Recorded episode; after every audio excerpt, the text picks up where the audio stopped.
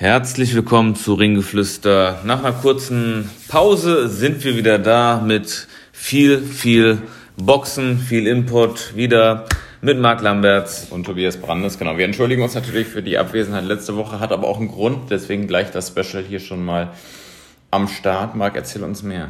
Ja, wir waren mal wieder, wie schon letztes Jahr, in der Bubble beim Cologne Boxing World Cup 2021. Der andere ist ja auch noch nicht so lange her, das war Ende des ja. Jahres 2020, aber zum Glück konnten wir den neu wieder ähm, erleben. In der Motorworld, in der Bubble und ja, ja, diesmal aber anderes Hotel. Ne? Diesmal ein anderes Hotel. NH-Hotel. Genau. Ja, waren wir. Ohne Fenster zum Öffnen. Im, ja, V8-Hotel hat uns besser gefallen. Also, das ist nur mal so ein kleiner Hinweis an die Veranstalter. Genau, genau bitte wieder. ja. ja, und diesmal hatten wir auf jeden Fall ähm, 14 Nationen da. Da hatten wir die Highlights ähm, mit Kasachstan, nicht mit der ersten Mannschaft, aber so einer der Nachwuchsmannschaft würde ich mal sagen. War ja auch ein Olympiasieger bei, ne? Ja, schon Jugend-Olympiasieger. Ja, ne? Also das ist so die, die Generation, die jetzt kommt, die die, äh, die jetzige so ablösen wird. Brasilien als ähm, mit der weitesten Anreise, Frankreich mit der höchsten Teilnehmerzahl, ähm, Holland war noch relativ äh, Zahlreich vertreten. Zahlreich vertreten, genau. Und dann hatten wir noch einzelne Nationen, wir hatten auch Mali beispielsweise, war dann ja, irgendwie Mali, eine französischstämmige, die hat dann noch irgendwie das rumliegende Mali-T-Shirt genau, angezogen eine, bekommen. Eine Dänin, ähm, Norweger war Alan noch da. Rahimic für Bosnien, der aber in Deutschland trainiert, noch einer vom Flüchtlingsteam, der in Deutschland trainiert. Also man hat das rausgeholt, was momentan in der Pandemie geht, aber... Aber Brasilien war doch schon ähm, ähm, bemerkenswert, denn wenn man sieht, wie Corona in Brasilien aktiv ist, auch mit den ganzen Mutationen und aktuell überhaupt gar kein Brasilianer in Deutschland ähm, rein darf, ähm, da haben sie schon Großes geleistet, dass sie dann doch mit so einer großen Delegation antreten ja. durften und die haben auch Top-Leute mitgebracht. Ne? Definitiv. Wie gesagt, also das war, waren zwar die äh, Nationen nicht so viele jetzt, aber dafür war das sehr, sehr hochkarätig, was wir da hatten. Meiner Meinung nach viel besser auch von, vom sportlichen Wert her als das, was wir im Dezember gesehen haben. Ja. Und wir haben jetzt auch mal ein paar Highlights ähm, rausgepackt. Also das sind Leute, die, wo wir entweder sehr starke Verbesserungen im Gegensatz zum letzten äh, Cologne Boxing World Cup gesehen haben oder welche, die man vielleicht auch im Profilager dann mal auf dem Zettel haben sollte. Fangen wir mal vielleicht mit dem unspektakulärsten an. Wir, wir sagen ihn jetzt einfach nur, weil er einen berühmten Bruder hat. Victor Joker hat dort im Round Robin ähm, geboxt. Ähm, das war nochmal so eine Wertung. Ähm, das hat jüngeren Leuten die Möglichkeit gegeben, ähm, auch Kampferfahrung zu sammeln im Olympiajahr. Das lief außerhalb der Wertung des Cologne Boxing World Cup. Ist der Bruder von Toni Joker. Ich glaube, damit war auch alles gesagt. Ja. er hat mich, er hat zwar gewonnen, boxerisch, mich jetzt aber nicht so überzeugt, ja. beispielsweise wie sein Bruder. aber war sicherlich mal so ein Glamour-Faktor dann. Mhm also erstmal kurz generell das zu halten, das Niveau war mega geil, es waren super geile Kämpfe dabei, schon im Viertelfinale, im Halbfinale. Das Halbfinale war vielleicht das, der beste Tag, der Freitag, würde ich mhm. sagen. Auch da viele Deutsche, die dann gegen Kasachen geboxt haben, super, super Kämpfe abgeliefert haben, wo es dann nicht gereicht hat. Um da jetzt nicht zu ausführlich zu werden, müssen wir uns ein bisschen reduzieren. Waren über 70 Kämpfe, die wir in drei Tagen kommentiert ja. haben. Ähm, Kurz nochmal die kasachische Nationalmannschaft, super geile technische Boxschule. Die Brasilianer mit einem sehr eigenen Stil, ich würde mal sagen, so eine Mischung aus südamerikanischer Härte und ähm, dann aber auch so ein bisschen mehr Rhythmusgefühl, aber nicht so extrem wie die Kubaner und auch nicht so extrem technisch wie die Kasachen, sondern so ein eigenes Stil, was sich ein bisschen mehr an den Profiboxen auch orientiert. Und ähm, ja, es war ganz schön zu sehen, die ganzen Kontraste und auch in Deutschland muss ich sagen, dass sich da das Niveau deutlich nach oben schraubt und genau, ähm, da kommen wir gleich zu. zu. Genau, Brasilien, wenn wir da schon mal bei der Samba-Hüfte sind, äh, hat uns doch wirklich, und das kam wirklich sehr, sehr überraschend, eine Boxerin wirklich von den Socken gehauen, das kann man anders nicht sagen. Ja. Beatrice Ferreira, 28 Jahre alt, vorher nie gehört, ähm, ist sehr, sehr klein, ähm, ja, sag mal was zu. Was hat uns denn da so gut gefallen? Weltmeisterin erstmal, also ist schon bekannt. Jetzt äh, nur eine Schwäche unsererseits da, dass wir den Namen nicht kennen.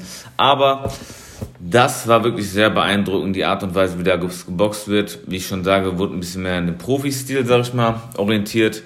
Also da war eine Schlagauswahl, Bodypunching, Power, das war wirklich extrem komplett und ähm, Uppercuts, geile Mindbewegungen. Ja, das lohnt sich wirklich da mal reinzuschalten. Also sie hat wirklich total abgeliefert und ähm, ja, man kennt der kasachische extrem technisches Stil, ist eine super geile Sache, die man sieht, hat man, kommt man auch auf Niveau, aber sie ist irgendwie, hat herausgestochen, weil sie halt für, fürs olympische Boxen ein bisschen ungewöhnlichen Stil hat, aber mit einer unfassbaren, ähm, ja, Attraktivität. Ja. Mit dem Stil, wie sie geboxt hat, dass das wirklich echt äh, komplett rausgestochen hat. Ich kann das wirklich auch jedem empfehlen. Guckt euch das auf äh, Fight24 TV jetzt übrigens auch für Lau an. Beatrice Ferreira, besonders war hier auch, sie ist halt nicht besonders groß, hat immer die Reichweiten-Nachteile gehabt, mhm. was aber überhaupt gar keinen Unterschied machte, denn die hat das so geil überbrückt. Mhm. Ähm, kam sofort an die Frau dann eben ran, hat auch den einzigen vorzeitigen Sieg in dem ganzen Turnier, den ich beobachtet habe, mhm. Landen können. Also die Frau, ja, mit der sollte man sich nachts nicht anlegen und ähm, ja. hat auf jeden Fall nachhaltig beeindruckt. Definitiv. Kommen wir dann nochmal zu einem ja, Glamour-Faktor Nummer zwei, auch aus Frankreich. Äh, Bilal Benamar kam dann noch mit einem eigenen Kamerateam an, mhm. die ihn dann so pseudomäßig dann noch gefilmt haben, wie er sich aufwärmt und äh, angeblich ja. hat er die alle nicht gesehen. Sieht bestimmt im Fernsehen super schön aus und gibt auch viele Follower. Aber man muss sagen, nicht nur der Glamour-Faktor hat gestimmt, sondern auch die Performance im Ring. Definitiv. Das ist auf jeden Fall ähm, Kandidat für, die, für eine Medaille bei Olympia, würde ich sagen. Also der hat wirklich krass abgeliefert. Ähm, Mega Beinarbeit, also. Ja. Auch der in Kasachien im Finale war das, glaube genau. ich, ähm, besiegt. Wie gesagt, wir haben jetzt so viele gute Kämpfe gesehen, dass so viel, die auch teilweise dreimal hintereinander gekämpft haben. Ähm, auf jeden Fall den Favoriten quasi besiegt, auch deutlich besiegt. Bilal Benama wird vielleicht so der neue Sofian Omiha, der neue Star in Frankreich auf jeden Fall von allen Franzosen, die ich da gesehen habe, ähm, der vielversprechendste, ja. was Beinarbeit und ähm, Style und boxerische Sache angeht.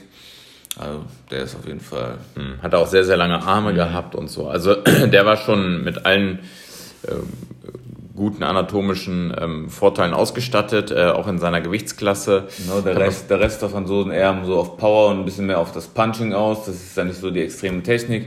Eher super geile Beinarbeit, lange Arme, also da wirklich so nochmal so ein Special, was da rausguckt aus der französischen Mannschaft. Die haben auch starke Leute, Kistoeri etc.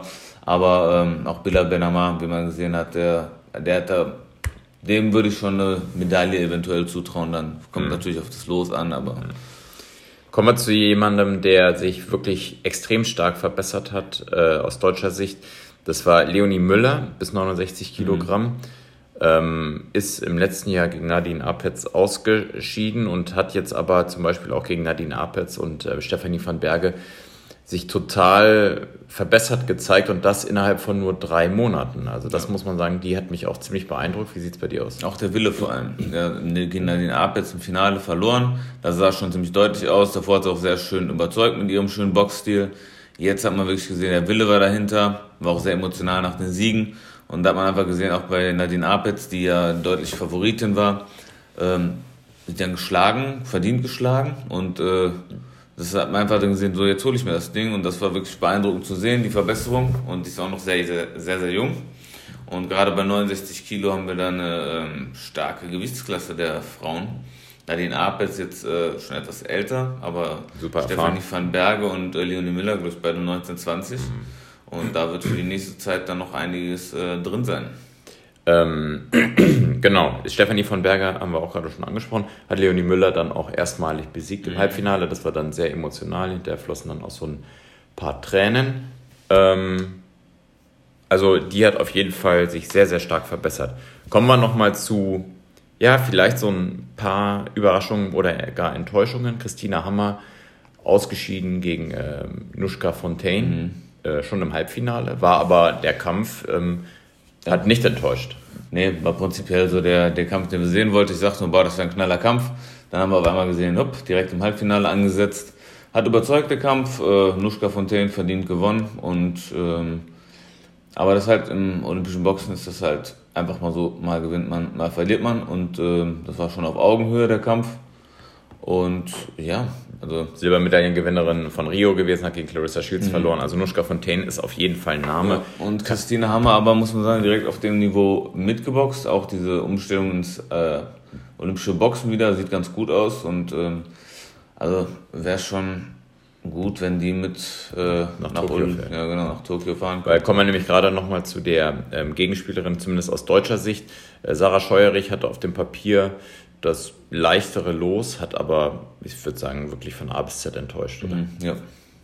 Also das war gar nichts. Ähm, die Französin, muss man sagen, war jetzt auch nicht gerade für einen sauberen Kampfstil bekannt, mhm. ähm, aber trotzdem kam da viel zu wenig. Ähm, ja. Ich wüsste jetzt nicht, wieso die mit zu Olympia kommen sollte. Ja. Das ist natürlich ärgerlich, weil sie die ganze Zeit äh, olympisch geboxt hat, da irgendwie in Deutschland dann die Nummer 1 auch war, etc. Aber dann, das dann wirklich so zu sehen, den Unterschied schwierig, das dann. Äh, wir sind ja am Ende beim Leistungsprinzip mhm. und nicht beim Treuebonus. Ne? Mhm. Also ähm, deswegen, wir können auch sagen, insgesamt wird das manchmal äh, schon von einigen kritisch gesehen, dass Christina Hammer jetzt mhm. aus dem Profiboxen jetzt einfach da so reinschneidet und sagt, so, äh, ich möchte bei Olympia teilnehmen. Ich finde es aber, ist ihr gutes Recht, die Regeln wurden dementsprechend eben äh, kreiert.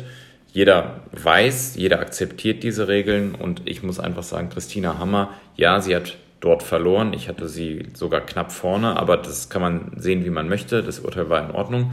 Sie hat sich aber auf jeden Fall gut eingefügt. Da muss man auch noch sagen, die meisten Profis, die jetzt zurück ins äh, olympische Boxen gehen würden, kämen da überhaupt nicht klar. Hat man gesehen bei Olympia, die Profis, die haben alle ausgeschieden direkt. Christina haben jetzt relativ wenig Zeit, äh, sich umzustellen. Hat im Dezember noch einen Profikampf ja, gehabt? Und dafür liefert die einfach auch ab. Das muss man auch mal im Kopf behalten. Die meisten hätten da wirklich Probleme mit und würden auch gegen die Top-Amateure, äh, Top-Olympischen Boxer, die wir in Deutschland haben, einfach verlieren über die drei Runden. Ja. ja über zwölf Runden sieht das anders aus, aber sie liefert ab und ähm, ja. hat gegen die Weltbeste da eigentlich, also die wird, äh, Nuschka Fontaine wird auch bei Olympia, denke ich mal, ein gewaltiges Wort mitreden, ähm, ja. knapp verloren. Also für mich absolut überzeugend. Kommen wir nochmal zu einem weiteren Überzeuger, Kevin Boakshi Schumann. Genau, ähm, da können wir gleich mal sagen, weil wir genau. jetzt da aus Deutschland aus Mittelgewicht oder Supermittelgewicht welche haben, die wieder zurückgehen würden, glaube ich nicht, dass die den schlagen würden und sich da durchsetzen. Also über diese drei Runden. Ja. Ne? Genau. Also weil das einfach dann so umgestellt ist, das Stil, ein anderes Boxen.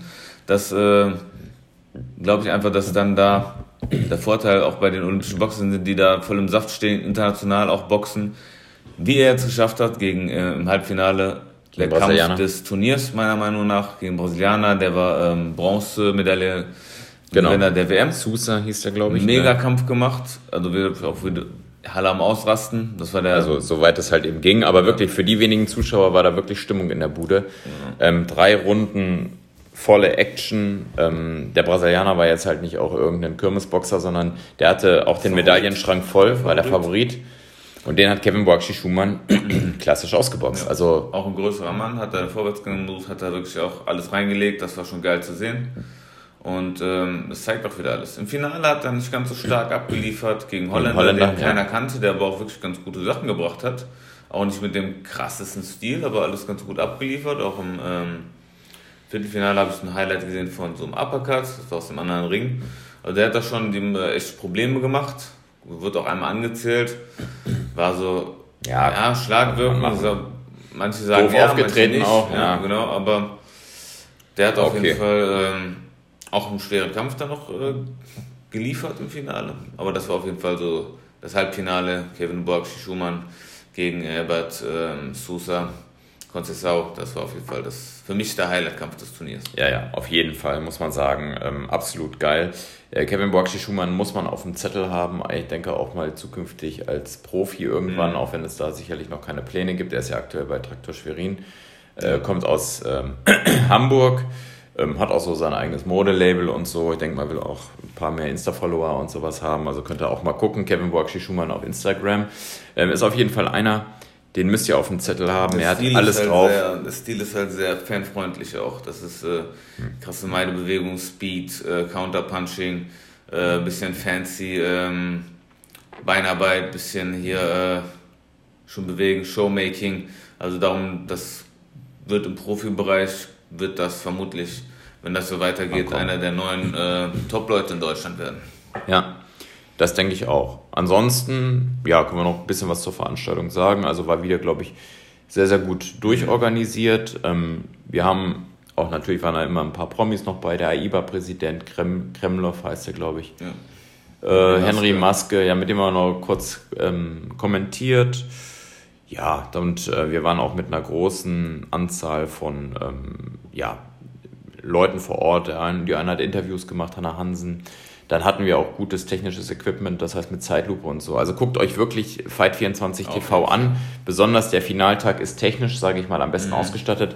Halbfinaltag kann ich euch sportlich am meisten ans Herz ja. legen, weil wir dort einige Paarungen hatten, die eigentlich finalwürdig waren.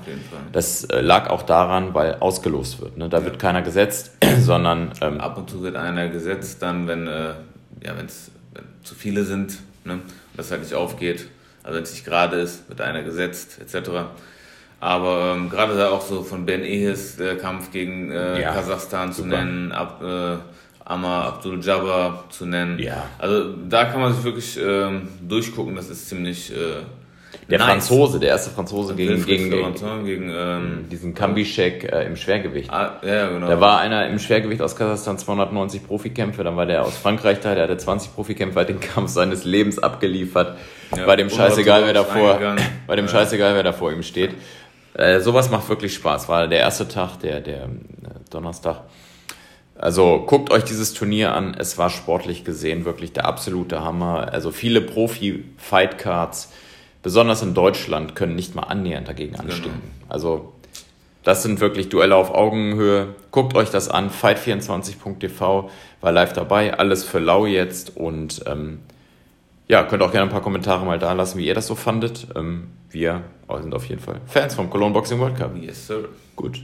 Dann bleibt uns nichts weiter übrig, als die nächste Folge jetzt gleich aufzunehmen und euch einen schönen Tag zu wünschen.